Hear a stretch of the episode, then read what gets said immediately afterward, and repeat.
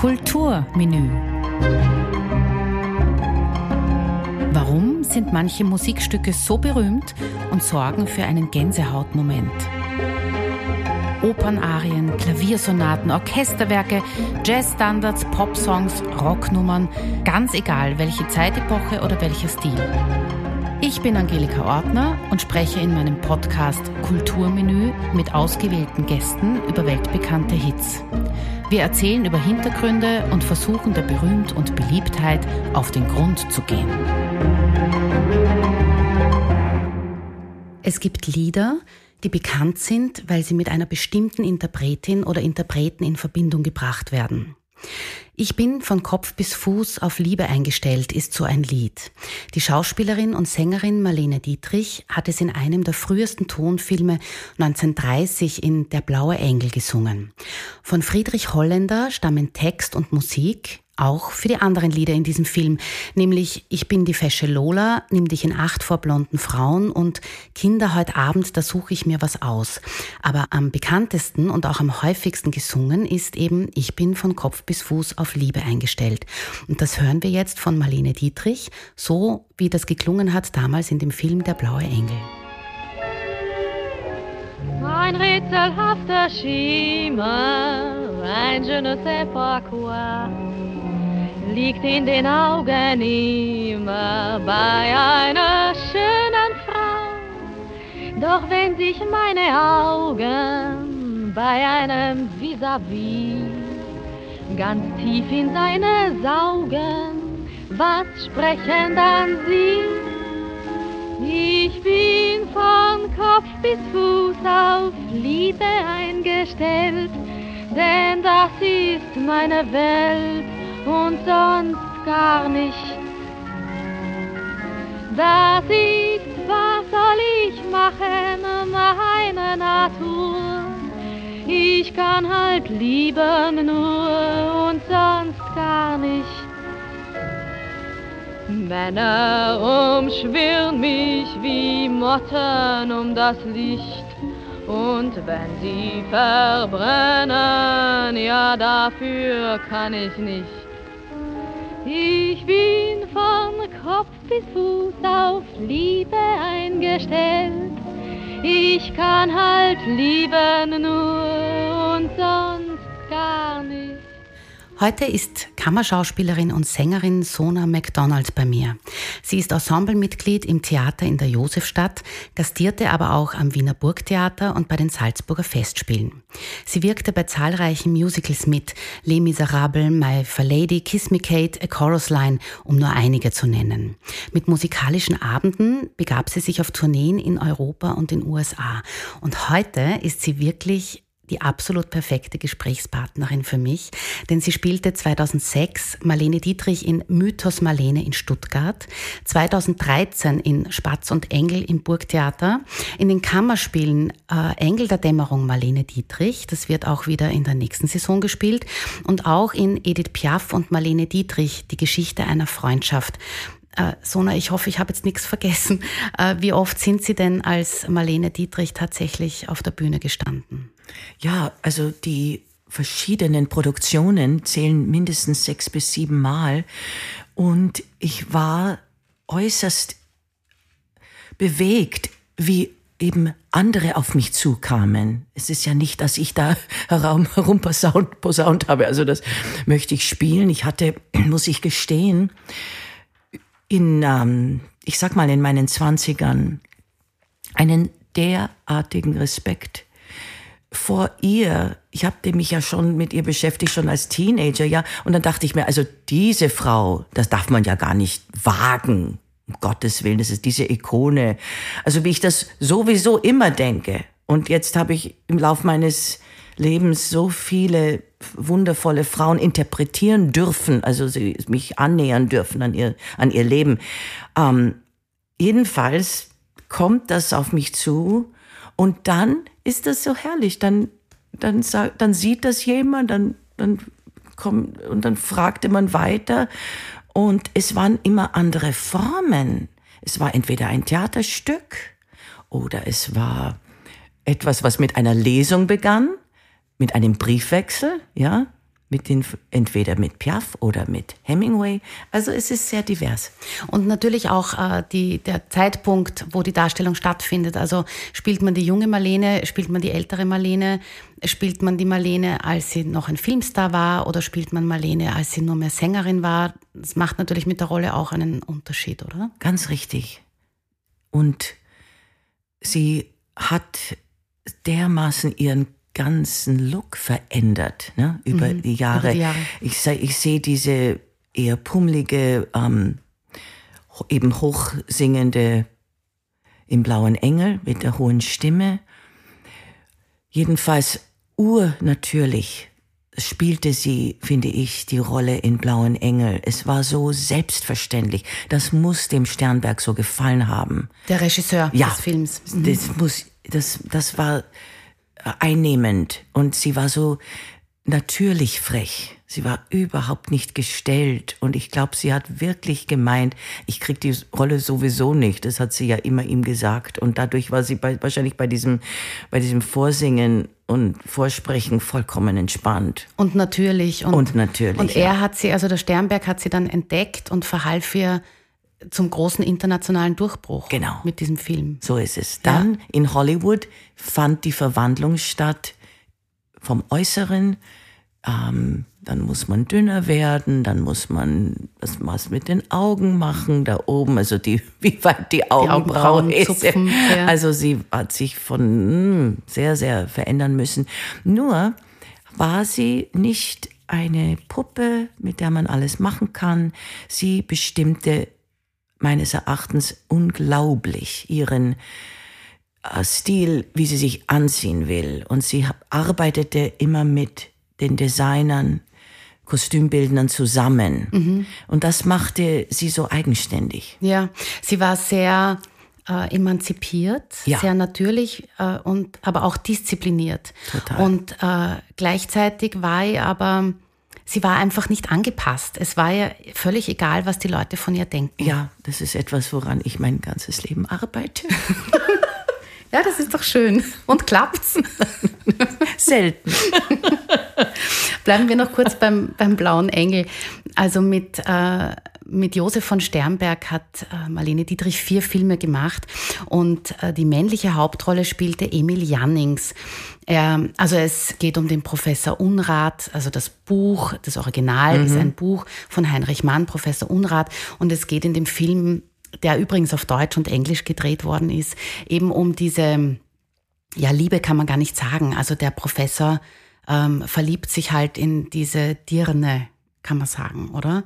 Und da gibt's eben diese Szene, wo sie dieses Lied singt, wo sie also mit, mit Hut und, und Strapsen auf einem, auf einem Bierfass äh, lasziv lehnt und dieses Lied singt und er verfällt ja eben völlig.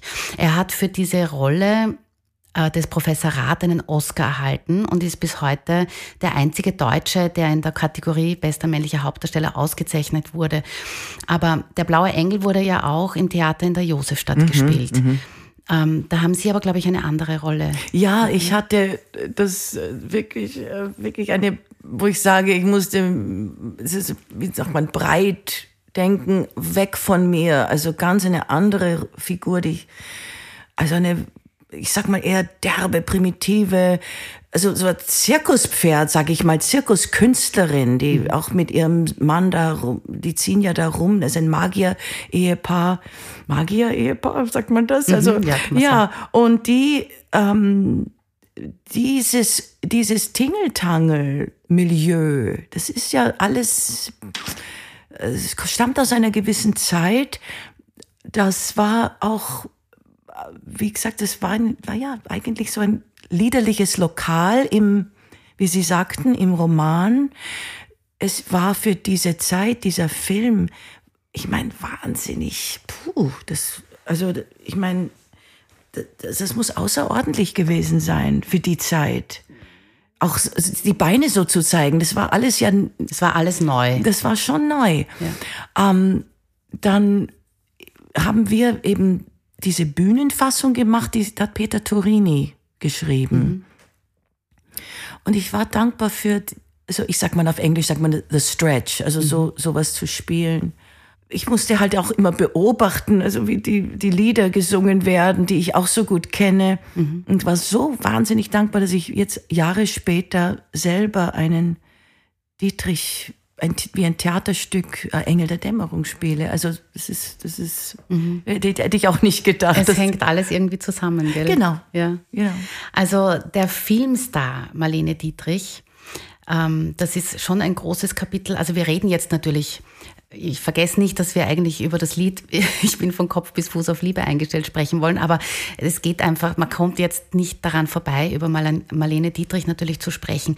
Sie hat mit den berühmtesten Regisseuren gedreht, mit Alfred Hitchcock, mit Ernst Lubitsch, mit Orson Welles, Fritz Lang und Billy Wilder. Und im Hollywood der 30er Jahre ist sie der erste Star auch gewesen, der sich öffentlich mit seiner Tochter gezeigt hat, denn ein Star hat ja keine Kinder, das war damals so üblich. Und danach zeigten sich auch andere Frauen mit ihren Kindern. Und was auch nicht uninteressant ist, sie war die erste Frau, die prozentuell am Gewinn ihrer Filme beteiligt war, noch bevor das Clark Gable, John Wayne oder andere aus dieser Zeit waren. Sie machte das aber nicht wegen des Geldes, sondern weil das eben moralisch auch richtig war. Und so gesehen war sie natürlich eine Pionierin in diesem gesamten Film, Umfeld, oder? Total. Was für eine, eine mutige Frau. Sehr sagenhaft. Ja, mutig ja. in allen Belangen. Ja. Was das ja. dann auch betrifft. Ja. Ja, also die, ähm, die Filmliste ist wirklich sehr lang, wo sie, wo sie mitgewirkt hat. Ganz legendär auch der Film ähm, Marokko aus, ich weiß jetzt nicht aus welchem Jahr, Gary das Cooper hat da mitgespielt. Und da hat sie ähm, als Mann verkleidet eine Frau geküsst. Ja auch ein großer Skandal damals. Genau, genau. Das ist eine, das ist, rate ich jemand, allen schauen Sie in YouTube diese Szene an. Das ist, das ist lasziv gekonnt, aber so fein. Es hat, es hat so viel Eleganz. Mhm. Ja. Mhm. Ja. Ja, man kommt ins Schwärmen. Ja, wirklich. Ja, wenn man die Filme dann auch sieht und, oder diese Szenen sich hernimmt. Also der Blaue Engel ist schon noch, also dadurch, dass das der erste deutsche Tonfilm war, ist es sowieso was Besonderes gewesen. Ich muss aber schon gestehen, wenn man jetzt, man kann das nicht vergleichen, das sind fast 100 Jahre dazwischen. Natürlich hat dieser Film auch Längen, das darf man schon sagen, ja. Also weiß ich nicht, wenn der Professor Unrat einen Mantel aufhängt, bis der den ausgezogen hat und der am Haken hängt und es passiert aber sonst nichts und das dauert sekundenlang. Und heute sind wir ja gewohnt, dass einfach schnelle Schnitte sind oder dass solche Szenen mit Musik unterlegt wird. Das ist alles nicht. Also es sind ja. viele Passagen, wo einfach nichts passiert und wo man auch nichts hört. Ja, natürlich. Dadurch ist es einfach ein Dokument, wie gedreht worden ist. Ja, als so, Zeitdokument. So sehe ich das als Zeitdokument. ja. ja stimmt. Die vielen Pionierinnen, die aus derselben Zeit eigentlich sind wie die Marlene Dietrich, also Zara Leander, Hildegard Knef, da hatte sie eine mütterliche Freundschaft mit ihr, mhm. Greta Garbo, natürlich auch Edith Piaf, Juliette Greco aus der musikalischen Ecke. Dietrich war ja die, äh, die Trauzeugin 1952 von Edith Piaf. Ähm, was können Sie denn erzählen oder was sehen Sie denn für Zusammenhänge von all diesen Frauen, in dieser Zeit, die eben mutige Schritte gemacht haben? Ja, ich sehe das in erster Linie ist den Mund aufmachen, aus der Reihe tanzen, sich nicht alles gefallen lassen und, und hörig sein, so dieses, ja, so gehört sich das, ist hörig, so gehört sich das, ja. Mhm. Ähm, das das wurde in einer, sage ich mal, Hollywood-Männerwelt von Frauen doch erwartet, dass man sich so benimmt. Daher bin ich so beeindruckt von ihr, dass sie das durchziehen konnte. Sie hat es aber dann nicht mehr können, wie sie entdeckt hat, dass sie nicht mehr in war. Sie, sie sagte, ich bin, ich bin wie, wie Gift oder was, oder ich bin, ähm, ich werde, also äh, Kassengift Kassengift war das, was man nannte. Also gut, dann, dann hat sie halt umgesattelt und gesagt, so, dann mache ich was anderes und fing dann zu singen an. Wir, wir kommen ja dann noch, noch dorthin, also diese Konzerte, die mhm. sie gemacht hat. Zur Frage zu den Frauen, ich, ich, ich sag mal, dass die, diese Freundschaften das ist ja wie Magnetismus. Ich glaube, man, man ist ja angezogen zu, zu jemandem, der ähnlich denkt. Und ich würde das in der, jetzt zur Piaf sagen. In erster Linie, Piaf war eine komplette Individualistin und ein, ein Unikum. In, also von all den Frauen und würde ich Piaf und Garbo speziell äh, äh herausheben, nur weil sie äh, selber ach, sich, sich entwerfen konnten, weil sie für sich selbst gestanden sind. Niemand hat gesagt, so, du musst so singen oder so, du musst oder so spielen. Ich glaube, dass das dann so aufregend ist, wenn jemand eben komplett an sich glaubt dann und sagt und macht etwas ganz Neues in einer Zeit. Das ist, glaube ich, was ihn ausmacht. Und Piaf und Dietrich hatten dadurch keine Konkurrenz miteinander. Die waren so unterschiedlich. Ich glaube, dass dadurch schon einmal eine Freundschaft entstehen konnte. Manchmal entsteht Freundschaft nicht so leicht zwischen zwei Schauspielerinnen, die doch Konkurrenz sind miteinander. Das, da ist man vorsichtiger. In meinem Leben habe ich gemerkt, dass ich erst in erster Linie großen Respekt vor einer Kollegin habe, die gut ist. Das, das steht schon mal fest. Wenn man sich nahe kommen kann, ist das schön. Äh, man kann es nicht erwarten, ja? Mhm. Und das Konkurrenzdenken stellt sich aber, kann man fast sagen, nicht ein, wenn die Chemie so stimmt und wenn das, wenn eine Anziehung da ist, die halt dann natürlich im besten Fall in einer guten, langjährigen oder jahrzehntelangen Freundschaft endet. Ganz genau. Oder mündet. Unbedingt. Und ich finde, man kann dann nur voneinander lernen, wenn man sich dann, wenn das Vertrauen ist und wenn man ein paar Sachen auch dann wirklich sagen kann, ohne den anderen zu verletzen. Mhm. Ja. Ja, und Konkurrenzdenken unter Kolleginnen oder auch unter Kollegen ist sowieso äh, entbehrlich. Komplett oder? entbehrlich. Es ist eine, eine Verschwendung von Energie. Mhm. Ja.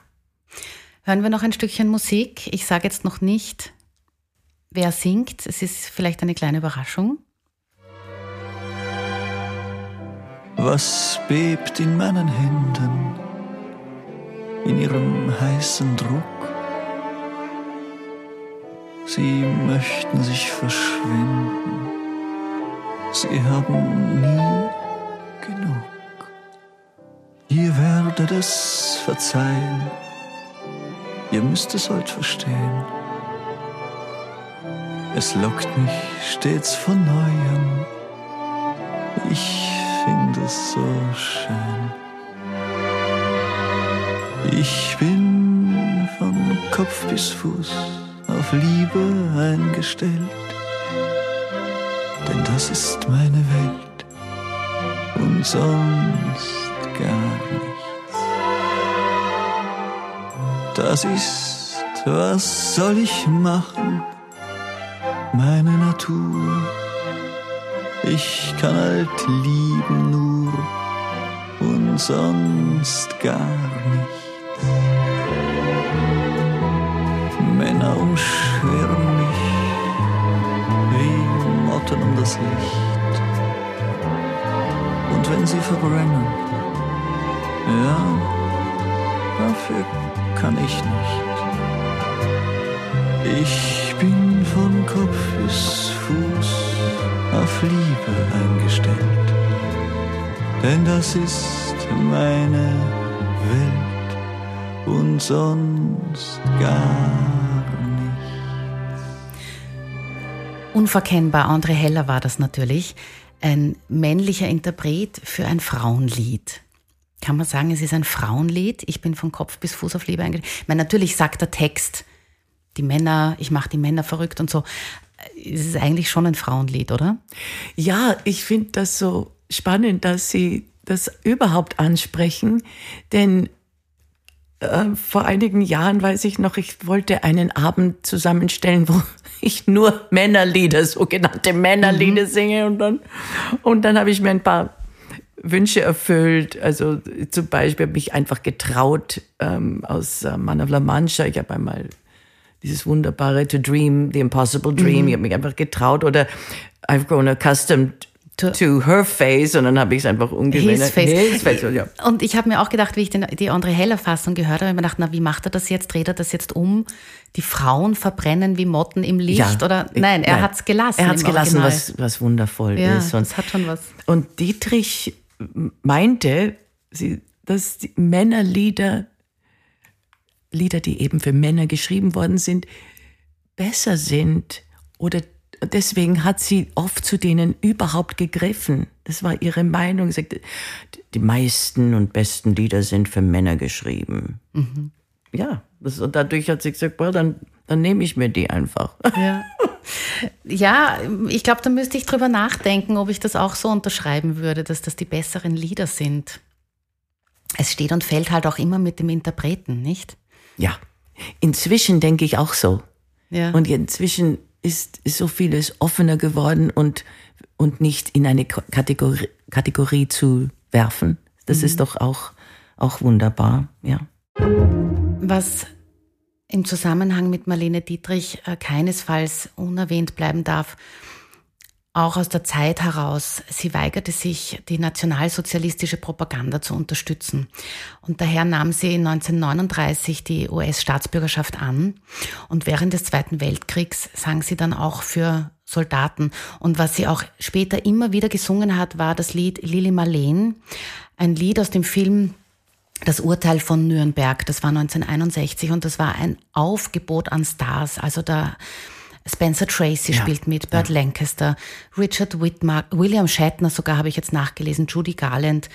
Und ähm, ich habe ein Zitat gefunden von Rosemary Clooney, wo sie sagt, über Marlene Dietrich, sie hatte diese Wehmut beziehungsweise die Wut wegen dieses Textes und wie sie ihn interpretierte, das war etwas Besonderes. Was verbinden Sie denn mit dem Lied Lili Marlene? Ich habe das mhm. gehört in dem letzten Programm mhm. eben mhm. mit der Freundschaft äh, von, von Dietrich und Piaf. Mhm. Da haben sie es mhm. auch gesungen. Mir sind da auch die Tränen gekommen.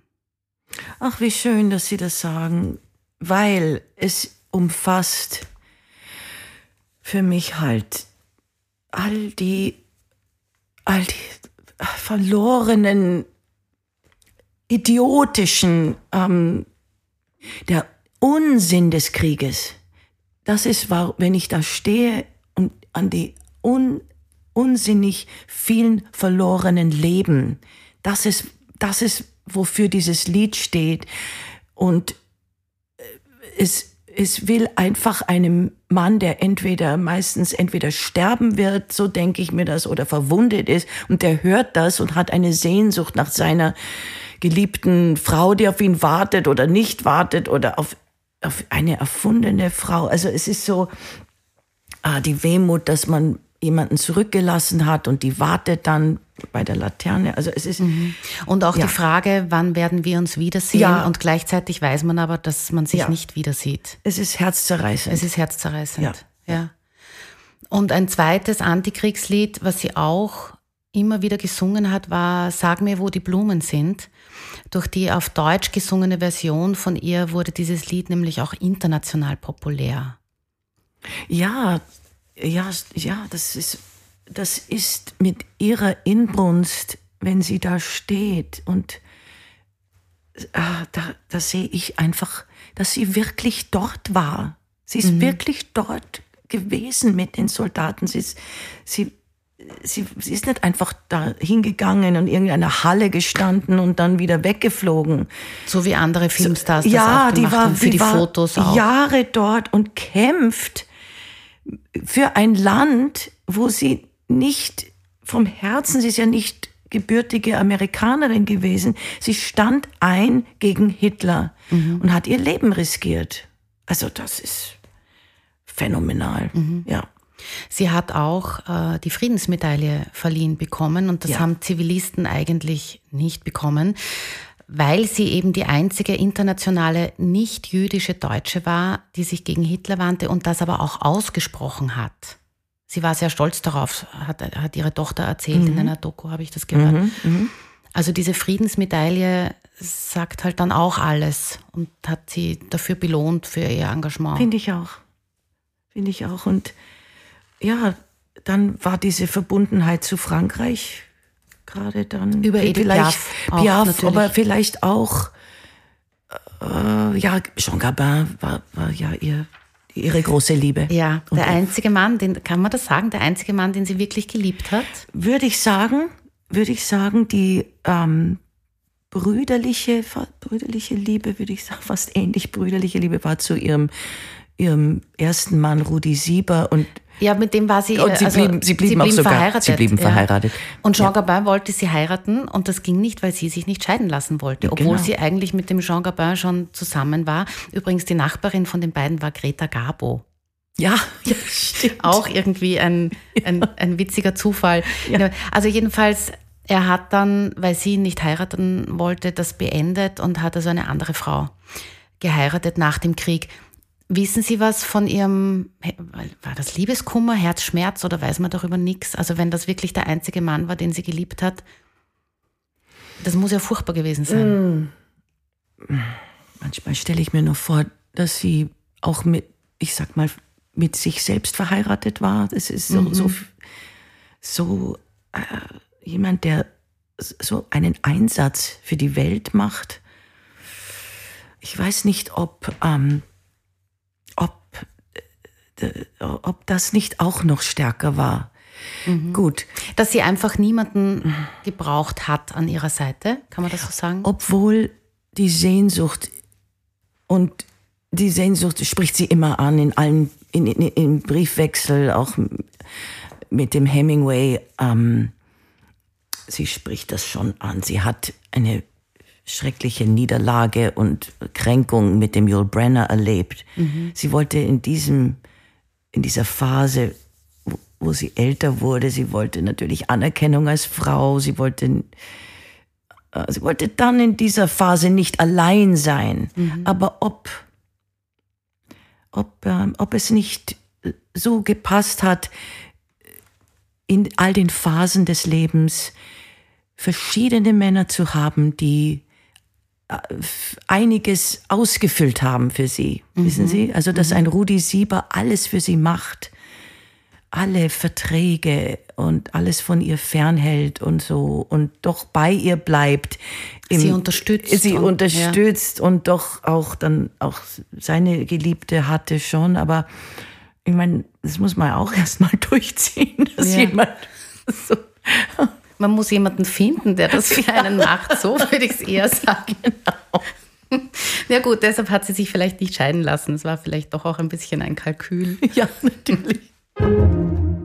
Äh, 1952 beginnt dann ihre Karriere als Sängerin. Das war ihr sehr wichtig und ihr Glück war dann vollkommen. Sie bestritt äh, Bühnenshows in Las Vegas und in London. Ihre Tochter sagt dazu vielleicht ein bisschen zynisch, sie war immer pleite, daher ging sie nach Las Vegas. Ja, Ich glaube, das denken sich heute auch noch einige Stars, dass man das so machen könnte. Sie wählte dann, wie Sie schon gesagt haben, also zuerst hat das der Mann gemacht, aber wie sie dann diese One-Woman-Show hatte, hat sie alles selbst ausgewählt. Die Auftrittsorte, das Orchester und hat sich alles irgendwie selbst gecheckt. Und Burt Bacharach war damals für zehn Jahre ihr Begleiter und er half, ihr Image von der Nachtclub-Sängerin in das einer ausdrucksstarken Künstlerin zu verwandeln. Da gibt's auch einige Interviews mit Ja, na, ja, er ist ein kongenialer ähm, Musiker, ein Arrangeur sondergleichen, der ein, ein Orchesterarrangement für sie, er hat schon mit ihr unglaublich gearbeitet, das merkt man. Weil er, er, er umrahmt sie dermaßen toll und das wusste sie auch. Sagt, alles habe ich von ihm gelernt, also so, so in diesen, in dieser Zeit. Madison Square Garden, also Carnegie Hall, groß, ich glaube Carnegie Hall, bin nicht sicher, aber große, große ähm, Hallen hat sie füllen können in der ganzen Welt. Las Vegas, ja, zahlte gut.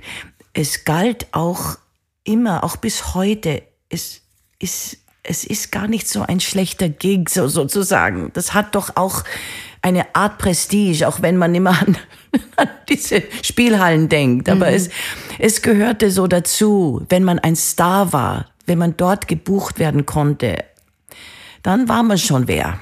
Dann hat man es geschafft. Dann hat man's geschafft.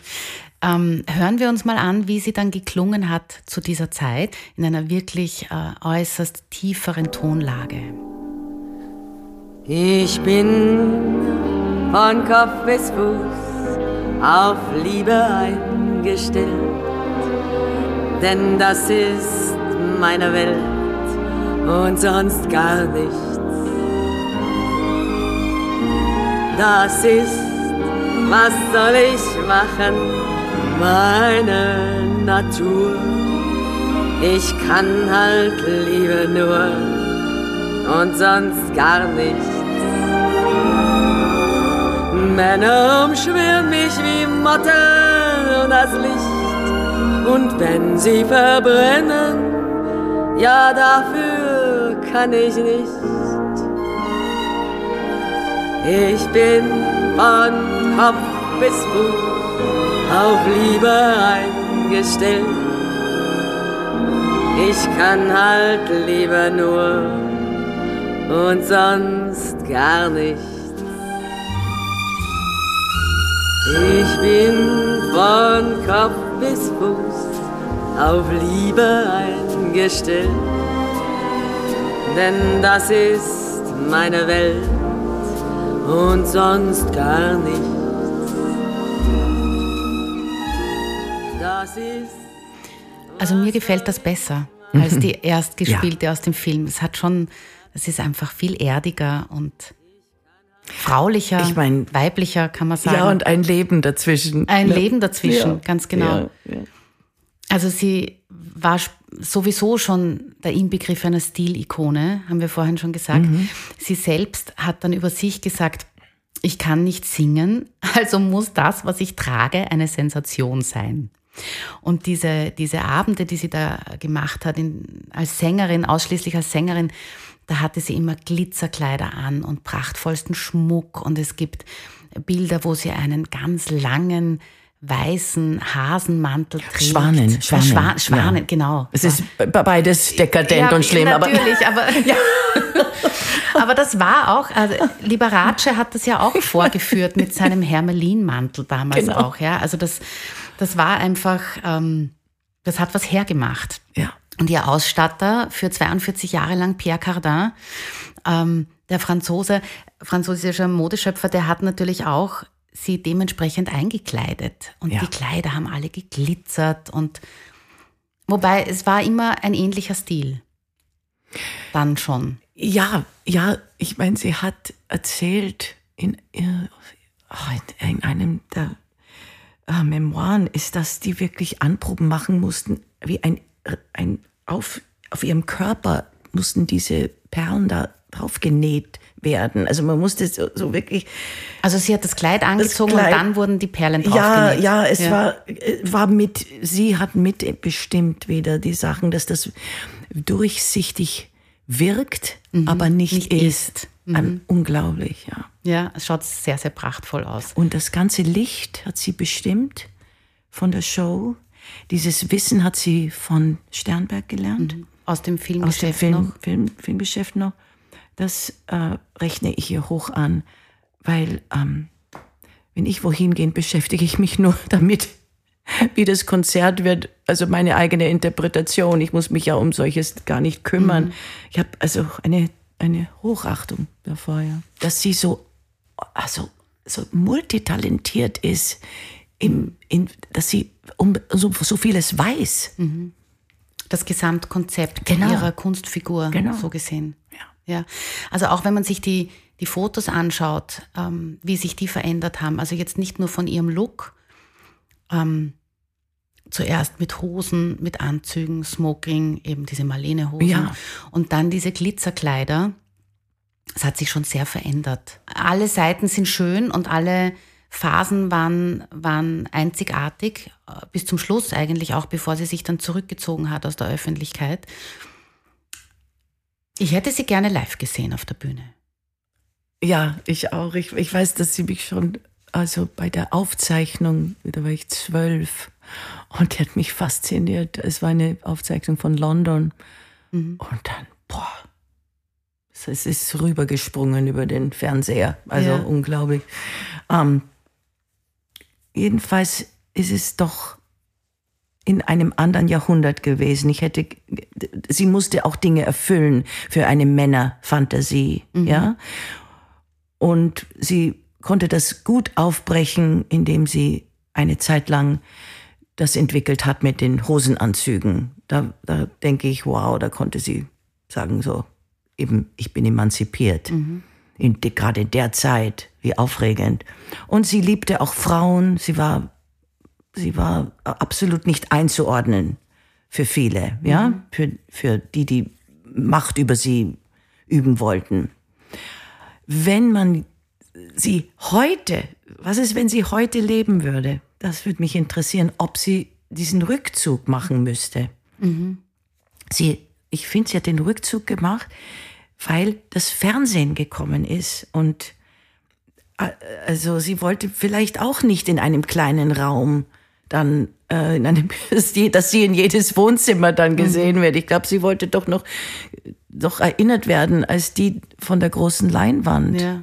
Und von der großen Bühne. Ja, ja, ja, ja, Also es gibt schon so ein paar Fernsehinterviews, die sie gemacht hat, bevor sie sich zurückgezogen hat, aber alle Zeitgenossen oder Leute, die sie gekannt haben, haben gesagt, sie hat sich deshalb zurückgezogen, weil sie eben in diesem Filmstar-Bild in Erinnerung bleiben wollte und nicht als jetzt bin ich alt, jetzt ja. drehe ich nicht mehr.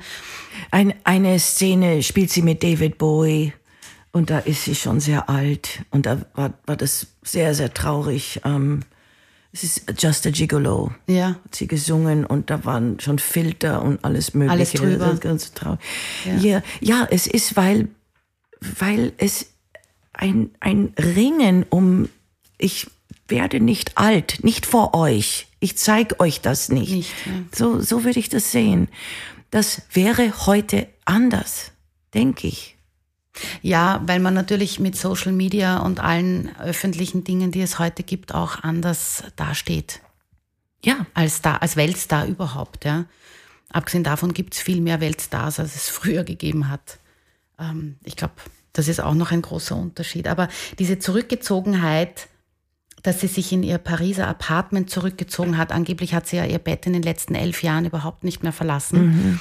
Und äh, sie hat einen Freund, der sich sehr gekümmert hat, um sie auch ihre Tochter natürlich. Ja. Und, und der hat erzählt, dass sie ihn manchmal 15 Mal täglich angerufen ja. hat. Also ja. das Telefon war eine ganz, ganz wichtige Kommunikationssache ja. für sie, um mit der Außenwelt trotzdem zu bleiben. Und da gibt's Tonaufnahmen, wo sie, wo sie sagt, ja, also sie sind jetzt, sie haben gesagt, sie kommen jetzt. Und fünf Minuten später ruft sie ihn wieder an und sagt, jetzt sind sie immer noch nicht da. Also, furchtbar, also furchtbar, wenn man sich das vorstellt, natürlich war sie dann auch in irgendeiner äh, Sucht drinnen mit Alkohol und Tabletten. Also es war schon ein sehr trauriges Ende eigentlich. Ja, total. Ja, 1992 ist sie gestorben. Damit wir nicht so traurig enden, möchte ich gern mit einer Parodie aus der Zwischenkriegszeit auf das Lied diese Podcast-Episode beschließen von der CD Armin Berg in seinen Originalaufnahmen. Ich sah vor ein paar Wochen ein Mädchen hübsch und schlank, die hab ich angesprochen im Stadtpark auf der Bank. Sie sagt mir, sie heißt Hansi, darauf wie sich's gebührt hab ich als feiner Mann sie ins Restaurant geführt. Ich bin von Kopf bis Fuß auf Liebe eingestellt. Ich hab ein Bier bestellt und sonst gar nichts.